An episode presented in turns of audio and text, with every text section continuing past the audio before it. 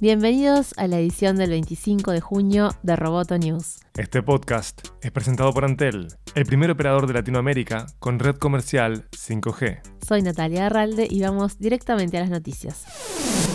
Nick Clegg, uno de los principales ejecutivos de Facebook, instó a Europa y Estados Unidos a poner foco en China en lugar de amenazar a Facebook. En un discurso en Berlín, el ex viceprimer ministro británico pidió a ambas potencias que apaguen el ruido blanco y comiencen a trabajar juntas, y agregó que el no hacerlo podría llevar a que Occidente camine hacia una nueva era en la que Internet ya no sea un espacio universal, sino una serie de silos en donde diferentes países establecerán sus propias reglas y los regímenes autoritarios absorberán los datos de sus ciudadanos restringiéndole su libertad. A medida que el techlash domina el debate en Occidente, otros están escribiendo las nuevas reglas de Internet por sí mismos, sostuvo.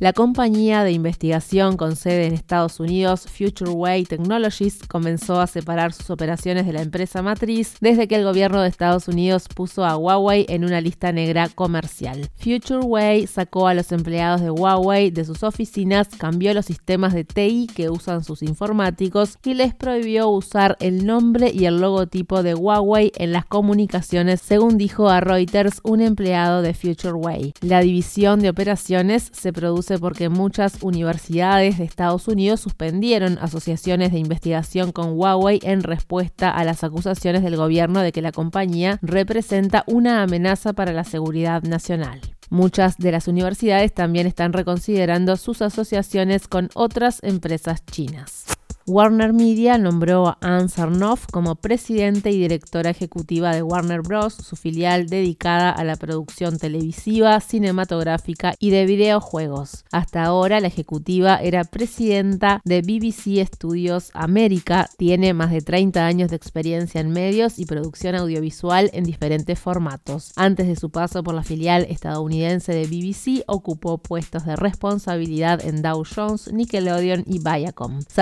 Reemplaza al expresidente Kevin Sugihara, quien salió de la compañía en marzo tras acusaciones de una relación improcedente con una actriz. Es la primera vez en la historia que Warner tiene una CEO mujer. Roboto News es parte de Dovcast. Te invitamos a seguirnos en www.amenazaroboto.com, arroba amenazaroboto y facebook.com barra amenazaroboto. Roboto News fue presentado por Antel.